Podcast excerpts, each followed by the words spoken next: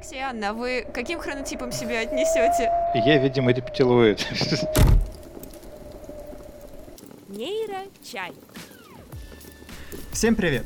Вы слушаете Нейрочай, подкаст о том, как устроен мозг и искусственный интеллект. И с вами его бессменные ведущие Виктория Земляк и Владимир Михеев. Для начала поздравляем всех с наступившим Новым Годом. Мы его очень ждали, и вы, наверное, тоже. Будем надеяться, что он принесет нам много хороших радостных событий и научных открытий. А сегодня мы поговорим об открытиях, которые произошли в области нейронаук в 2020 году. Обсудим важные события и классные исследования. В конце вас ждет еще один новогодний блиц от наших гостей. Дослушивайте до конца. Да, мы, кстати, не зря сказали именно гостей во множественном числе. Чтобы подвести нейронаучные итоги года, мы позвали тех, кто лучше всех в них разбирается, научных журналистов. Поэтому у нас в гостях Алексей Паевский и Анна Харуже. Здравствуйте. А, добрый вечер, добрый день. Кто когда слушает, не знаю. Добрый день. Добрый день, добрый вечер. Да, все так. Алексей и Анна уже заходили к нам на чай. Это были восьмой и девятый выпуски, и кто их еще не слышал, обязательно вернитесь и послушайте. Тогда у нас состоялись два очень увлекательных и подробных беседы. Одна была про основные методы исследований в нейронауках, кто что изобрел, как все это работает, и вторая — история нейронаук, то есть главные идеи и научные открытия за целых несколько столетий. А сегодня мы поговорим об открытиях и интересных исследованиях 2020 года, и мы, пожалуй, начинаем? Давайте. Давайте. А, давайте, если мы будем говорить, обсуждать, начнем, наверное, с двух э, новостей, э, которые связаны с братьями нашими меньшими. В, в моем рейтинге, наверное, самая прикольная новость за 2020 год. Э, я предложу рассказать о ней Анне. Это новость о том, э, как э, меняет свой мозг э, на протяжении года одно, одно маленькое млекопитающее под названием малозубка она нам может помочь действительно разобраться с механизмами, которые помогают нам не просто адаптироваться к среде, но и, а, возможно, когда-нибудь помогут а, тем людям, кто потерял часть мозга, а, как-то активировать определенные молекулярные пути, чтобы активировать у них рождение, ну, нейрогенез. А, потому что действительно есть такое маленькое существо, называется оно этрусская белозубка, у нее на самом деле очень очень много разных названий, но остановимся на одном, на этом. Вот, и а, это существо, ну, ну, прям совсем небольшое, вот прям мелкое-мелкое, от 3 до 4,5 сантиметров, а масса не превышает... Ну, такая малютка. 2,5 грамм очень маленькая. Я советую сейчас, кстати, вот кто слушает, загуглите это русская белозубка и посмотрите на это милейшее просто существо, милейшее создание. Так вот, интересно, что а, чтобы она а, нормально функционировала, ей нужно съедать всяческих э, там маленьких насекомых, там она питается насекомыми, личинками дождевых червей. Ей нужно съедать вот этого всего больше себя, больше своей массы в полтора-два раза. Но, а как вы понимаете, да, летом это все возможно прекрасно, там осенью, весной, а вот зимой как-то уже не очень хорошо все с едой, а охотится она охотится, и охотится она ориентируясь э, на свои а, многочисленные, ну, э, так называемые усы, да, вибрисы, усики, а, то есть это чувствительные такие органы, которые контролируются соматосенсорной корой, то есть тем участком коры, который отвечает и у нас, и вообще у животных э, за э, чувствительные рецепторы. Вот. И что интересно, а, исследователи выяснили, что вот в этой самой соматосенсорной коре у белозубки а, в зимний период, да, в осенне-зимний период, количество нейронов снижается практически на 30%. Но, что интересно, к весне и к лету количество нейронов в соматосенсорной коре снова увеличивается на те же самые примерно 28%. И это на самом деле потрясающе. То есть э, фактически, ну, вот можете себе представить, что реально вот э, сама-то сенсорная кора это довольно большая структура, да, и 30% минус, 30% плюс гуляет в течение года. Это, это просто вот, ну, само по себе уже удивительно. И интересно очень посмотреть на Это уникально, да? Я правильно понимаю? Этого. Ну да, пожалуй, это единственный организм, мозг, точнее, которого настолько вариабелен а, по а, содержанию нейронов в течение года. Вот. Но понятно, что это очень простое. Но это из тех, которые мы знаем, да. Ну как простое, Ань? Оно нифига не простое. Это, это млекопитающее уже, уже вполне себе достаточно сложная штука. Не муха дрозофила. Грызун, ну просто он довольно маленький, и организм довольно маленький. А, соответственно, а, возможно, я, я уж не знаю, действительно, это очень интересно, возможно, у него получается а, таким образом функционировать. Но вот сам вот этот механизм, да, он очень может сильно помочь э, нам в будущем. Так, хорошо сейчас самое время перейти к новости, которая а, в журнале Science а, была признана одной из а, топ-10 вообще научных новостей в мире за, за весь год. Ну, интересно. Каждый год все журналы, естественно, подводят итоги, как положено, да. Журнал... И некоторые подкасты тоже. Журнал Nature берет 10 людей, которые имеют отношение к науке, самых крутых топ-10 работ вошли две новости, которые связаны с птицами. Есть в, один, в одном и том же номере в а, конце октября появились работы, которые проливают цвет на то, почему птицы такие умные. Ну, мы достаточно давно знаем, что а, некоторые птицы умные настолько, что они способны даже изготовлять орудие труда. Есть, например, ворон может из, там, из листика изготовить такой крючочек, которым он потом достает там еду себе. Там, или если нужно достать из бутылки с водой там плавающих вне жучков, она там, э, птица может догадаться, что нужно набросать туда камочка, вода поднимется, и она достанет то, что нужно. Достаточно умные животные. И вот сейчас э, работы, которые чисто анатомические работы, изучавшие кору вообще, точнее, не кору, коры-то у них нету, это того, что называется корой, неокорта, неокортеса у них нету, изучавшие, собственно, мозг голубей, которые называется, условно говоря, там часть мозга называется палием, плащ, то, что у нас, у нас этим является неокортекс, новая кора, вот, и оказалось, что вот волокна этого палиума, плаща, у птиц а, расположены очень похоже на... То есть отсутствие коры, фактически вот этого неокортекса, оказывается развитому интеллекту не, не а, помеха. Более того, судя по всему, судя по всему, птицы а, обладают неким сенсорным сознанием, то есть они осознают то, что видят. Признаки сознания у них тоже есть. Вторая работа показывает, что вот такая вот штука тоже есть. А, у них, если быть точно, называется эмпирический маркер сенсорного сознания в мозге птиц.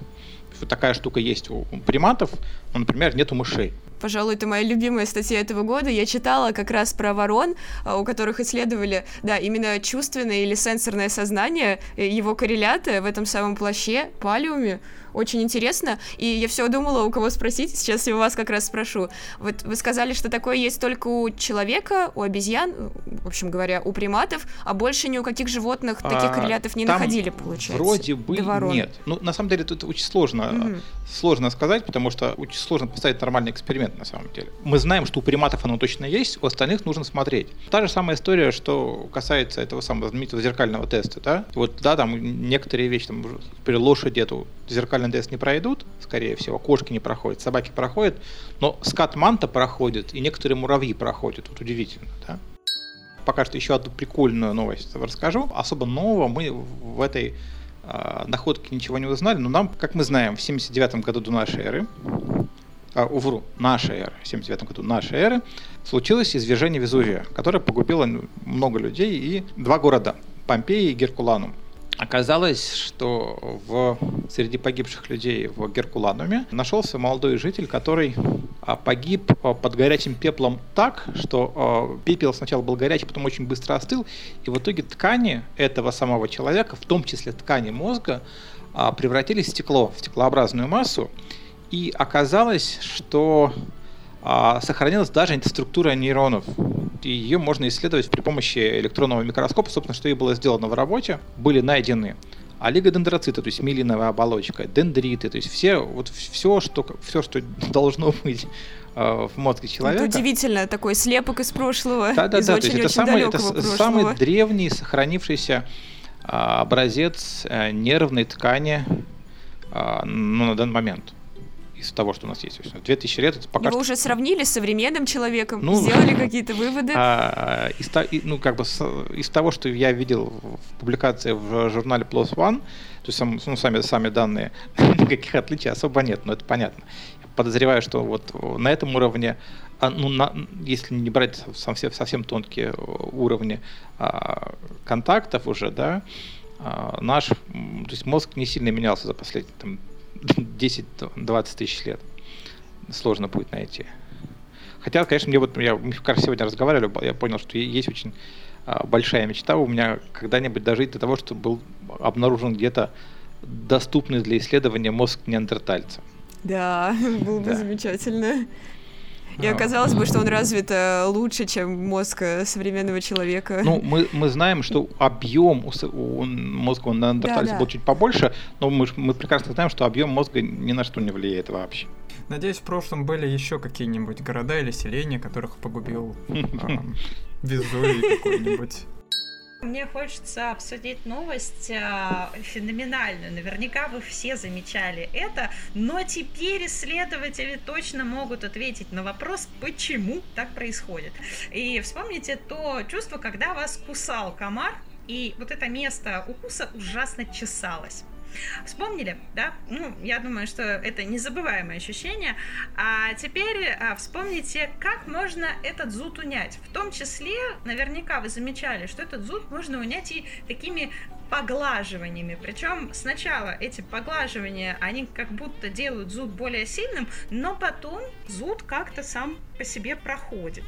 И а, как раз над вот нейрональными механизмами вот этого вот э, явления, да, исследователи и заботились. Причем исследователи сразу из трех стран, а, в том числе это США, Япония, Тайвань. Оказывается, открыли, что есть такие специальные нейроны. Это вот один из сенсорных типов нейронов, то есть нейроны, которые несут э, сенсорную информацию, информацию о чувствительности. Вот, и один из этих типов, он э, производит визикулярную молекулярный транспортер глутамата 3, то есть V-глут-3 называется а, вот эти нервные клетки, это тип их так называется, и они, а, эти клетки, оказывается, влияют на другие клетки, на тормозные нейроны, и вот эти тормозные нейроны как раз унимают нейроны зуда. Причем вот именно вот эти вот а, клетки, да, которые V-глут-3, они относятся к тому типу клеток, которые реагируют на очень слабые-слабые прикосновения.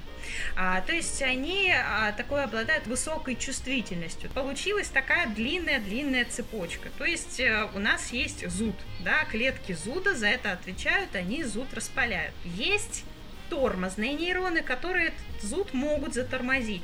И есть нейроны, которые активируются в ответ на поглаживание, которые могут как раз включить эти тормозные нейроны, которые в свою очередь глушат нейроны зуда. Вот такая сложная цепочка, а, как э, в том доме, который построил Джек. Но, тем не менее, очень интересно и забавно. Мы теперь знаем, что действительно вот такое вот мягким поглаживанием можно зуд унять.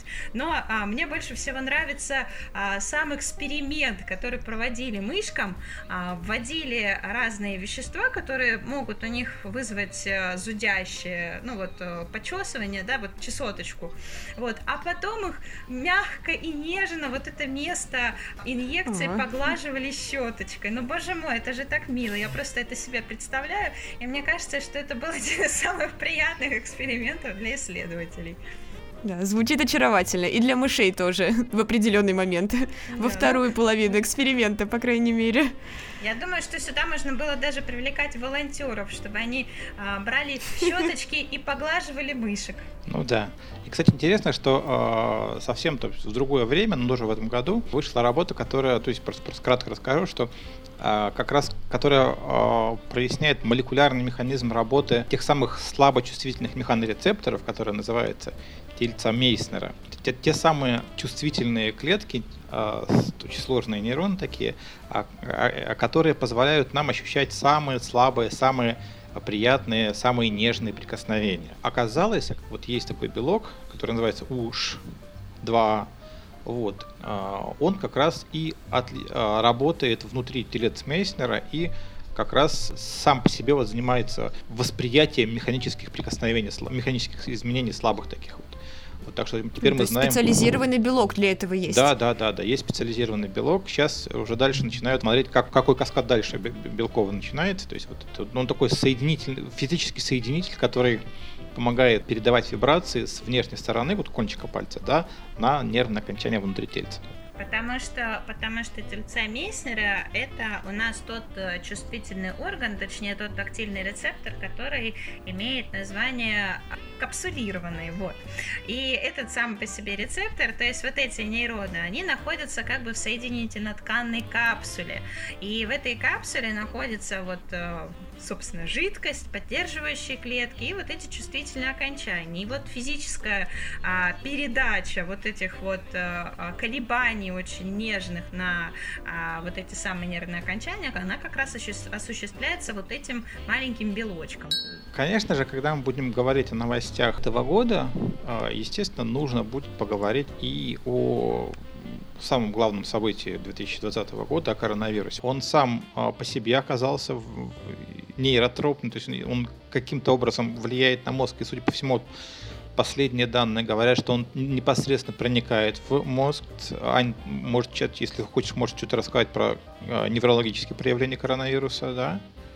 Расскажешь? Ну, неврологических, неврологических проявлений коронавируса довольно много, и э, мы просто внимательно следим за этой темой, начиная с э, апреля, потому что в апреле начали, даже в конце марта начали появляться первые работы. Сначала тех описаний, точнее, клинические случаи тех пациентов, которые наблюдались в Ухане. А больше всего, конечно, исследователи отмечают атаку вируса на э, сосудистую систему, и сосуды мозга здесь, к сожалению, не становятся исключением. Поэтому различные сосудистые реакции, то есть это ишемические инсульты, это васкулиты, то есть воспаление а, сосудистой стенки, это а, различные другие заболевания имеют место быть. А, также, к сожалению, как мы знаем, иммунитет при коронавирусе тоже может начинать работать неправильно и начинать ополчаться против своих же собственных тканей. И были описаны единицы единичные, еще раз хочу сделать акцент на том, да, что это единичные проявления, но тем не менее. Были описаны атаки э, собственной иммунной системы на белое вещество мозга, были описаны случаи, когда вирус напрямую проникал в некоторые ядра головного мозга, в частности, было вызваны, а, точнее, вызывали нейровоспаление в самих а, отделах мозга, в том числе и в продолговатом мозге, что вызвало очень тяжелое состояние у пациента, потому что в продолговатом мозге находятся главные центры, которые осуществляют у нас и дыхание, и сердцебиение, и другие очень важные физиологические процессы. Вот. Но в целом спектр э, проявлений довольно тяжелый. Это и патологическая активность у клеток, то есть это эпилептические припадки, другие неприятные вещи. Ну, в общем, спектр большой спектр, тяжелый, и а, пока что непонятно, почему некоторые люди оказываются более предрасположены к этим неврологическим проявлениям, нежели другие. А, как было выяснено, это не коррелирует с возрастом, это не коррелирует с полом, а, а с чем это коррелирует, вот это очень интересный вопрос. А, оказывается, а, коронавирус еще и по-другому влияет на мозг, потому что мы все а, в этом году оказались в социальной изоляции. Вот. И было несколько исследований, которые показали, что, в общем-то, все там очень тоже интересно. То исследование, которое показало, что удивительным образом, оказывается, социальная изоляция, то есть просто тупо вот 10-часовая изоляция человека от всех остальных, остальных людей а, затрагивает те же самые структуры в головном мозге, а именно а, вентральную область покрышки и черную субстанцию, что и голод. То есть, условно говоря, человек изолирован на 10 часов от других, испытывает те же самые ощущения, что человек, ну, а, те же самые чувства, что и человек изолирован на 10 часов от еды. Я знала, что мне не показалось. Так и есть. Спасибо, что подтвердили. При этом а, именно именно оттуда потом, когда приходит наконец общение или еда, в конкретном случае именно оттуда, именно из этих областей, вентральная область покрышки черной субстанции поступает в а, ту самую пресловутую систему награду, систему вознаграждения, тот самый дофамин, который является гормоном удовольствия. То есть вот как раз вот оттуда начинает поступать удовольствие, когда мы этот вот дефицит восполняем. Один из самых распространенных симптомов этой болезни – это отсутствие запаха. Я лично долго думал, что это связано с повреждением каких-то легочных путей, но тут я услышал недавно, что это связано с повреждением каких-то клеток в мозге. Части мозга, которая а, вынесена чуть-чуть вперед, да, это так называемая обонятельная луковица mm-hmm. области мозга, которые, в которых происходит первичная обработка сигналов. Вот это там, да. Вот, не в сам мозг, не в кору. Насколько я понимаю, переформенная кора, или буршевидная кора, которая обрабатывает запахи, не, повреж... не страдает, а вот сам по себе вот эти обонятельные луковицы а, обратимо страдают. Вторая работа была сделана ребятами из Канады, которые провели МРТ около 40 тысяч человек, структурные МРТ. Они смотрели а, работы ФМРТ мозга и а, смотрели, как люди оценивали себя, одинокие эти люди или не одинокие. Люди, которые субъективно оценивают себя одинокими, оказались более активными структуры, которые входят в так называемую сеть пассивного режима работы мозга, или Default Mode Network. Одна из самых mm-hmm. важных сетей автономных сетей головного мозга. Это та сеть, которая работает, когда мы ни о чем не думаем, сеть покоя. Она еще и связана с, я бы сказал, не с сознанием, а с возможностью находиться в сознании, возможностью быть в сознании. Вот так вот сказал. Да, я хотела сказать, что как раз очень многие говорят, что она связана именно с сознанием. Наверное, это в некоторой степени а, спекуляция. Да, это спекуляция. Ну да, всех это она интересует именно, очень именно, сильно. Именно с вас способностью находиться в сознании. То есть, условно говоря, если мы берем, мы, мы пытаемся дифференциально диагностировать такую вещь, которая называется вегетативное состояние сознания, да, и а, минимальное со, или состояние минимального сознания. Вот эти две вещи а, принципиально разные, вроде как бы по признакам одинаковые, но, соответственно, вот вторая штука, а вот минимальное состояние сознания отличается работой этой самой default mode network. Таким э, образом, что мы можем сказать? Мы можем сказать, что э, когда мы общаемся с людьми, вот эта вот default mode network, она м- нарушается или... Ослабляется, а, Наоборот, она, она в смысле, она разгоняется, то есть как бы она работает слишком активно, чересчур активно. То есть человеку приходится... А, так. Да, да, то есть не, не, не она, а отдельные участки ее. То есть это при этом э, в итоге, насколько я понимаю, там еще и тракты а, между эти, этой сетью и а, другими участками, она, они более толстыми оказывались. Да, вот эта новость а, про социальную изоляцию, она, конечно, интересна. Вот эти все а, мысленные общения с самим собой, да, это хоть, хоть кое-то веки в жизни поговорить с умным человеком, да, то есть с собой. Про сов, жаворонков и некоторых других личностей тоже весьма интересно поговорить. Еще а, это ценно еще и тем, что в этой работе участвовали наши российские ученые, из Руды. Вот. И это была международная работа. Результаты опубликованы в весьма неплохом журнале, хотя они основаны только на опросах. Но, правда, в этих вопросах поучаствовало более двух тысяч человек. Тем не менее, это вопросы, э, точнее, это опросы, и вот мне, как, э, например, врачу лучевой диагностики, было бы интересно заглянуть этим людям в мозг и посмотреть, что же у них там активно. Ну, или провести какие-то более такие приземленные физиологические исследования. Вот. Но пока, во всяком случае, мы хоть удивились, что хронотипов не просто 92, а их оказывается 6. И, а, То судя... есть даже не 3, даже, даже не только голуби. Да, даже не три.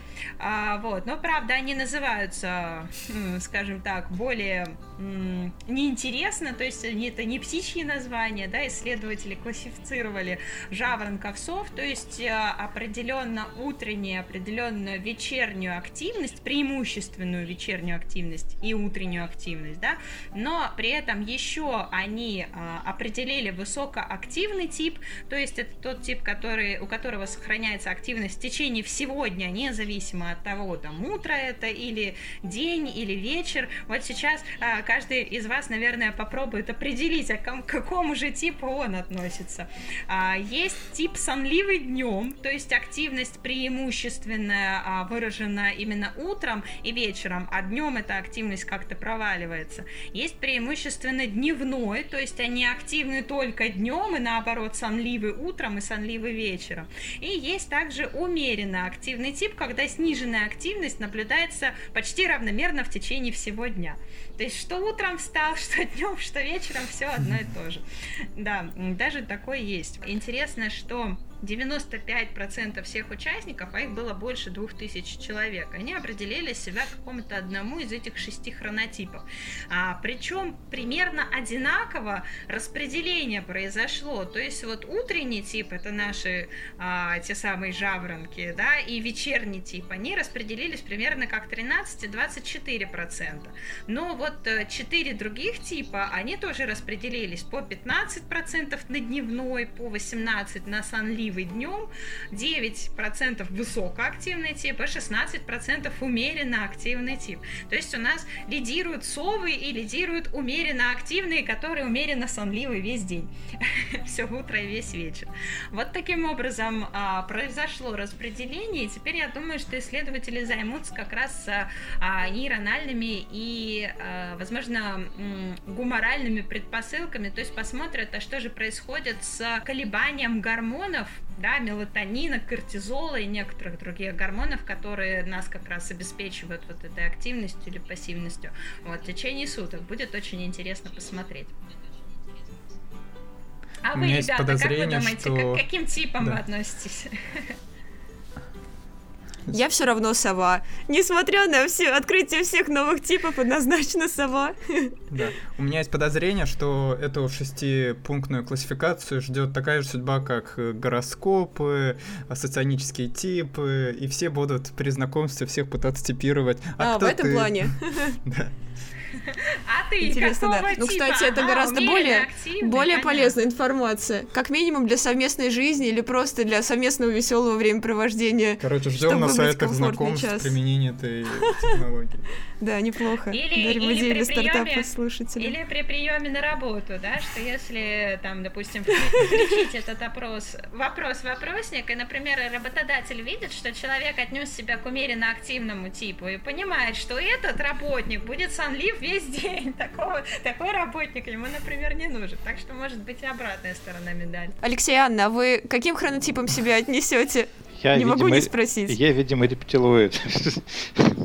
Потому что, а, нет, ну, у меня, у меня просто на самом деле, а, скорее всего, конечно, ближе к сове.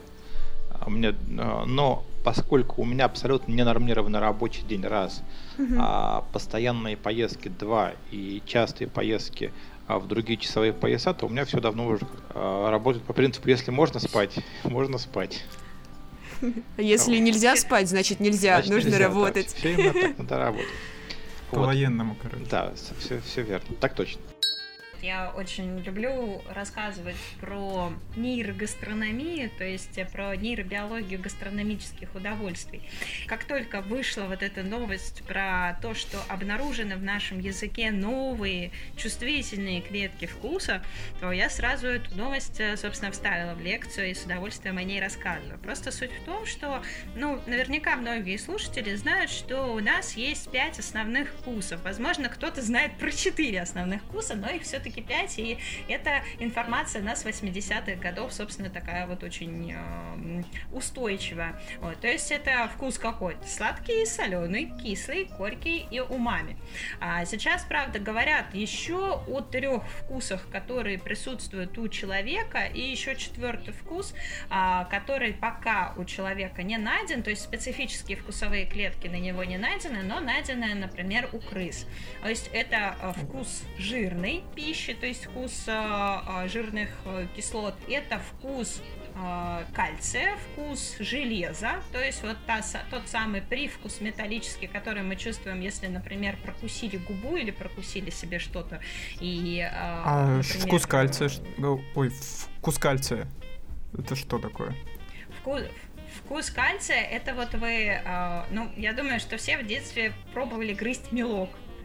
Вот это тот самый да, специфический, вот какой-то из, известковый такой вот вкус. И а, действительно а, исследователи установили, что есть определенные клетки, которые реагируют на кальций. А тот рецептор, который у человека, у человека пока не а, найден, это рецептор к H2O, то есть к обычной чистой воде. и этот специфический рецептор у крыс найден уже. Так как выяснилось, есть не просто такие рецепторы одних ворот, можно так сказать, да, которые реагируют только на одно а, вкусовое ощущение. Есть, оказывается, рецепторы широкой чувствительности, и вот как раз такие рецепторные клетки, BR-клетки, а, как их назвали ученые, он был найден в языке. То есть этот рецептор, да, вкусовой, он устроен примерно так же, как и другие рецепторы, только на его мембране. Есть ворота рецепторы, да, не только к одному какому-то вкусу, но к трем. А, например, к, бел... А, к сладкому, к горькому и к умами. Потому что вот эти все а, рецепторные комплексы, они устроены ну, по одному типу. То есть они работают одной схеме. Вот. И есть такие клетки, которые и на тот вкус могут реагировать, и на другой, и на третий. И таким образом осуществляется такая более тонкая вкусовая настройка, которая нам помогает а, усваивать информацию о вкусах и э, более тонко доставлять ее в те э, зоны коры головного мозга, где анализируется, собственно, информация о вкусе. Ну, спасибо большое, очень интересно, даже кушать захотелось. Интересно, Еще правда, сильнее, чем а, обычно. зачем эволюционно возникло у человека ощущение мелкового вкуса? Ну и ладно. Чтобы не А, есть мелки, возможно, я Наоборот, даже наоборот, не знаю. чтобы... Не, на, на самом деле вы зря смеетесь, потому что эволюционно а, кальций а, организму нужен почему только для костей, но и дело в том, что как раз а, огромное количество клеток в организме, клеток мозга в том числе, первую очередь, э, это астроциты, как раз занимаются кальцием. Они общаются друг с другом именно при помощи Да. кальция. Это один из главных сигнальных ионов в синапической передаче. То есть. Ну и э, как раз когда мы говорим о чувствах, да, да, а я пока что расскажу про тоже интересную штуку, а, про еще один, один, одну попытку интересную. Мы не знаем, она поможет, не поможет. Одна из попыток справиться с болезнью Паркинсона, потому что, ну, болезнь Паркинсона это второе нейродегенеративное заболевание по количеству случаев после болезни Альцгеймера. И здесь у нас есть некоторые там возможности с ней лечить симптомы. То есть это у нас есть вариант, э, это леводовое вещество, которое предшественник дофамина. Вот, есть, веще- есть способ, который называется глубокая стимуляция мозга, когда мы в глубокие структуры мозга вводим два электрода и пускаем по ним ток. Вот есть еще один вариант. Это попытка лечить болезнь Паркинсона при помощи инфракрасного света. То есть здесь э, инфракрасный свет, который неплохо, в отличие от обыкновенного света, проникает в мозг, вот, соответственно, его подводят, приводят инфракрасный свет к черной субстанции и дальше облучают ее э, инфракрасным светом. Дальше что будет происходить, непонятно. То есть, по крайней мере, на макаках это работало как-то, да, теперь вот будут пытаться, в этом году начали исследование 14 боль- а, больных болезней Паркинсона, а 7 из которых пройдут терапию инфракрасным излучением. Считается, что, во-первых, ИК-свет нагревает нейроны, нагревает клетки. Это в итоге э, приводит к чему? Усиливает, ну, чем нагревает ткани, не сами клетки, а все ткани, а, у- усиливает микроциркуляцию крови, ус- ускоряет клеточный метаболизм, что противостоит воспалению и способствует регенерации. Плюс а, инфракрасный свет воздействует на митохондрии а, которые э, тоже могут там активировать цитохром С и а, улучшать механизм клеточной защиты нейронов. Получится, не получится, посмотрим. Но это интересная работа. так Надо же, что- нагревает. Решили устроить физиотерапию своего ну, рода да, для нейронов. Если электротерапия работает, которая тоже мы не понимаем, как это работает, хрень, реально тупо, тупо вводим два, два электрода в мозг и, и пускаем по ним ток, но это работает. Это я- вы про глубину Да, стимуляции, я, правильно? я, я своими глазами это видел, как это работает, был на операции в Владивостоке. А, да, я, я как раз хотела сказать, что в этом году вышла еще одна прекрасная работа, точнее, это даже не одна работа, одна из цикла, которая доказывает а, то, про что мы говорили в прошлом году, потому что в про- прошлый год у нас ознаменовалась такой важной новостью, а, что и, и производители впервые, ну, одна из фирм-производителей а, высокотехнологичного медицинского оборудования а, выпустила портативный магнитно-резонансный томограф, чего до этого вообще в принципе не было. А, причем эта компания называется Hyperfine Research, и они представили на радиологическом обществе Северной Америки на конференции а, как раз вот такой портативный томограф. И Интересно, что этот томограф, обладая своими малыми размерами и возможностью к перевозке, при этом делает, как оказалось, весьма неплохие а, исследования весьма неплохие по качеству. Как раз исследователи получили возможность э, вот этот э, аппарат испытать на 50 реанимационных пациентов с ишемическим геморрагическим инсультами, с супрахноидальным кровоизлиянием, с черепно-мозговой травмой, с опухолями головного мозга и даже с измененным психическим статусом при COVID-19. А вот этот небольшой аппарат э, при всей небольшой своей мощности, да, если так можно сказать.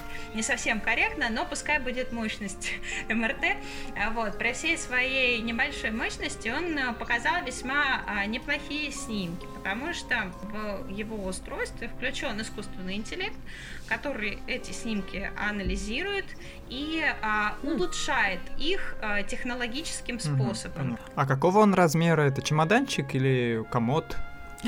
Нет, это, это не чемоданчик, это скорее, да, скорее такой большой круглый комод, куда можно, пока что он приспособлен только для головы, а, то есть туда а, можно, как бы туда пациент подъезжает, там есть специальный отсек, специальная катушка для головы, голову пациента туда кладут и а, делают исследования, то есть другие части тела в нем, к сожалению, пока сделать нельзя, но а, и нет в этой такой острой необходимости, а есть острая необходимость только в МРТ головного мозга. Бывает, точнее, острая необходимость. Да. Ну, да, представьте себе такую большую стиральную машинку на колесиках, куда засовывают голову. Примерно так. Про искусственный интеллект, кстати, приятное применение, и я подумала, что здорово было бы такую технологию распространить и на другие методы нейровизуализации, там, скажем, почему бы не натренировать нейросеть улучшать ЭГ-записи или айтрекинговые данные, где произошли какие-нибудь проблемы во время эксперимента. Был вот бы это мы идеей. еще обсуждали в третьем выпуске нашего подкаста. Ну, кстати, я должна сказать, раз у нас такой, ну, как бы тема искусственного интеллекта затронулась, да, я просто работаю в Центре диагностики и телемедицины, и мы как раз занимаемся, ну, находимся, что называется, на передовой внедрении искусственного интеллекта в медицину и, в частности, в диагностику. И я должна сказать, что лучевая диагностика – это, пожалуй, первый оплот здравоохранения российского, куда искусственный интеллект будет внедрен, ну, практически на повседневном повседневных началах. Мы сейчас, у нас э, в центре э, завершается, точнее, как завершается первая часть масштабного эксперимента по использованию компьютерного зрения в московском здравоохранении. В этом, ну, в рамках этого эксперимента искусственный интеллект, различные программные обеспечения, да, от разных компаний, оно анализировало различные исследования и помогало врачам в режиме реального времени ставить диагноз. В следующем году его планируют расширять. Там, к сожалению, не не было мозга, там были легкие, э, там была грудная клетка и там была молочная железа.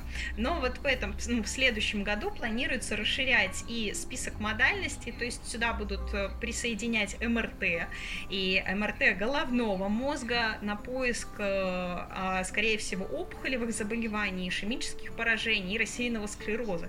Я надеюсь в этом поучаствовать, что называется, прям вот на передовой тоже. Вы не считайте, это не только для Москвы, а вот, планы поистине грандиозные, это просто как бы экспериментальная вещь, но если эксперты примут решение, что это работает... Регионам как раз это... уже проверенные технологии достанутся, а на Москве да, все будет тестироваться. Да-да-да, все правильно.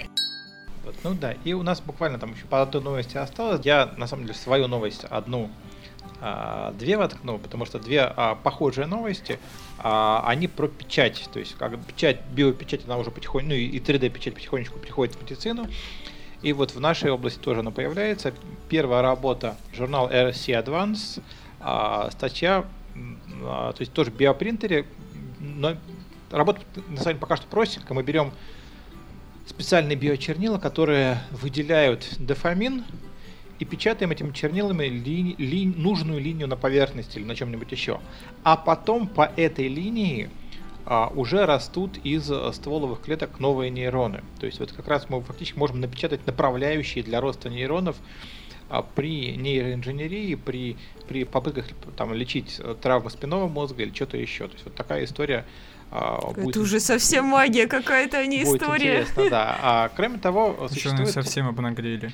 Существует такая вещь, которая называется нейроимпланты, то есть те, те же самые электроды инвазивные, которые мы имплантируем, они стимулируют там дальше спиной мозг, головной мозг, проводит сигнал. Так вот, а, эти электроды, в принципе, они все пока что стандартные, но хотелось бы делать их индивидуальными, да, потому что мозг разный. И ребята из Петербургского университета и Дрезденского технического университета а, создали технологию 3D-печати, которая позволяет быстро печатать индивидуальные нейроимпланты. Вот эти самые электродики, они могут печататься на принтере, на 3D принтере, то есть они печатаются из силикона как, как, как, как э, изолятор и там, на, на котором внутри наносится платина как проводник, или что-то еще, там разные варианты бывают. То есть вот такая вот, то есть, условно говоря, и, и фактически это позволяет делать новые нужные электроды быстро.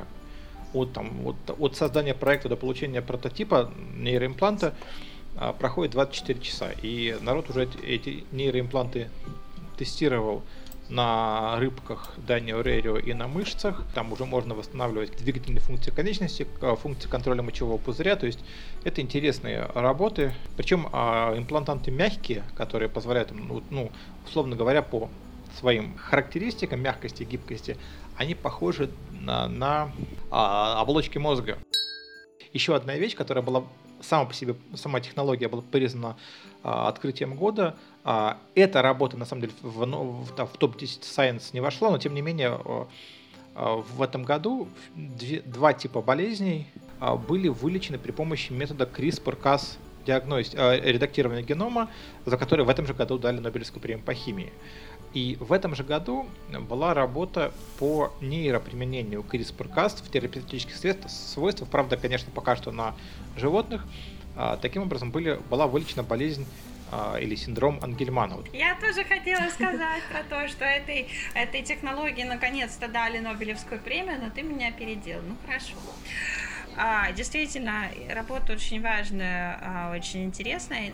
Мы сейчас говорим о работе, и а, в этой работе авторы использовали один вирусный вектор и внедряли в него генетические ножницы, вот ту самую CRISPR-Cas-систему. А суть в том, что при а, болезни Ангельмана страдает а, а, всего лишь один ген, то есть это ну, так называемое моногенное заболевание, а вот, но при этом оно проявляется буквально с рождения. К сожалению, дети не доживают до какого-то взрослого возраста, максимум до 10-12 лет. А который коди... эта мутация кодирует э, фермент убиквитин лигазу.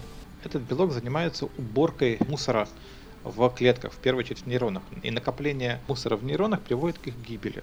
И э, это приводит как раз к а, тем самым симптомам, которые характеризуют синдром Ангельмана. И вот как раз мы можем при помощи... Э, а что это за симптомы? Ну, во-первых, это умственное слабоумие, это э, движение, как у марионетки, дерганные движения, угловатые такие вот все. Это постоянная глупая улыбка на лице. Вот примерно основной отряд симптомов. А эта болезнь была открыта Гарри Ангельманом, а, британским неврологом, педиатром.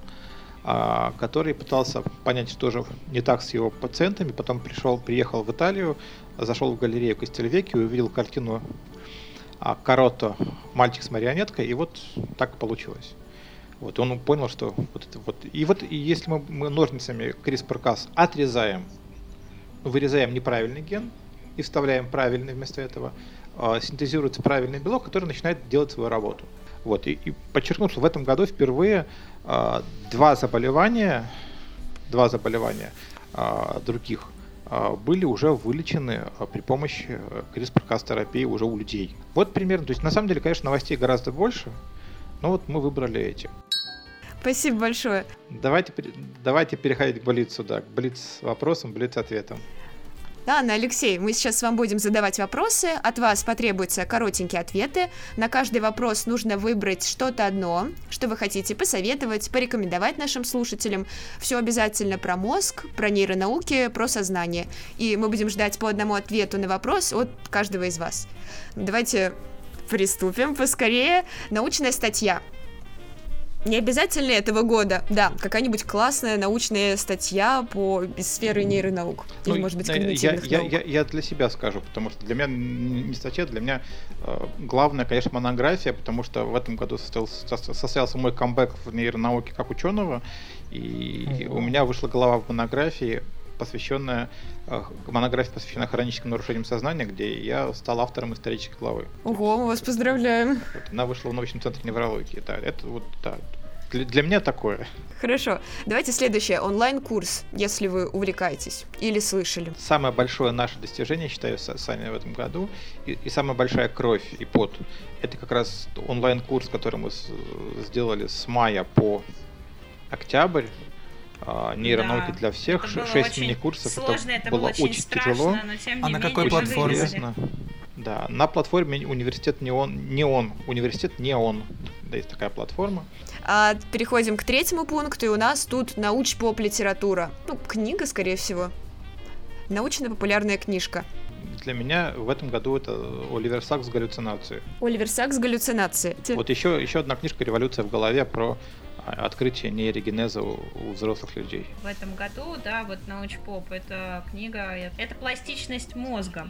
Это хоть и э, старая довольно книга, но она очень интересная. Я, честно говоря, для нее, ну, для себя ее открыла только в этом году, причем о путешествии на машине на север. Автор очень известный а, человек. И, собственно, книга существует довольно давно, она была давно написана, переведена на многие-многие языки, стала бестселлером.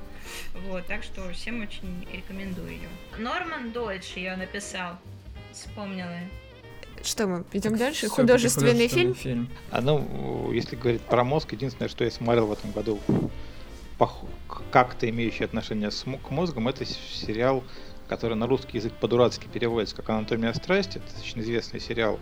А, «Анатомия Грей». Грей's Anatomy, потому что угу. а, правильно, потому что там героиню зовут, фамилия героини Грей, да, вот, и это, естественно, отсылка а, не к страсти никакой, а к классическому атласу анатомии, анатомия Грея. Вот. И да. там, очень, там очень много про, про нейро, потому что там герои нейрохир... в том числе нейрохирурги, поэтому там мозг... мозга много достаточно. Хотя иногда и смешно. Потому что, естественно... Мозга, по... кусочков ну, мозга. Нет, в том смысле, что, конечно, иногда это очень смешно, как там, как, ну, везде, во всех сериалах всегда, всегда человек, который более-менее понимает в медицине, бывает смешно, но от этого нужно абстрагироваться, потому что, конечно, сериалы не про это же. Ай, а я не хочу смотреть сериалы на научно-популярной тематике, потому что э, мне хоть иногда хочется расслабиться мозгом, и для меня сериал, э, таким сериалом для расслабления в этом году стал сериал Pennyworth. Этот сериал посвящен а, такой буйной молодости дворецкого Бэтмена. Вот, э, сериал вот в стиле такой бандианы, а, то есть там есть место и драме, и приключениям, и погоням, и, в общем, перестрелкам, и всему такому а, прочему, на чем так классно расслаблять и отдыхать мозгом. Ого, вы внесли такое разнообразие блиц, замечательно. А, ну и напоследок художественное произведение, какой-нибудь рассказ или, может быть, целая книга. Да, художественная литература. Трипитака. Трипитака, но это не, не художественная книга, это одна из священных книг, книг буддизма. Я думаю, подойдет. Там про сознание. Хорошая да. шутка. Почему Мне шутка? нравится. Я, я, я ее реально читал. Ну да, шутка, что мы отнесли ее в категорию художественных произведений, ну то есть вроде ну, как. Не научпоп точно. Да, да, тоже затрудняюсь определить категорию. Научная статья, да. Хорошо. Все. Алексей, Анна, большое спасибо, что нашли время к нам заглянуть, рассказали и посоветовали столько всего интересного. Да почитать, посмотреть. Напоминаем, что у нас появился Patreon. Ссылка на него есть в группе ВКонтакте. Можно подписаться и поддержать наш подкаст. У нас есть три уровня подписки. Для каждого уровня свои бонусы. Мерч, розыгрыши книг, открытые записи со слушателями, эксклюзивные бонусные выпуски и еще много всего.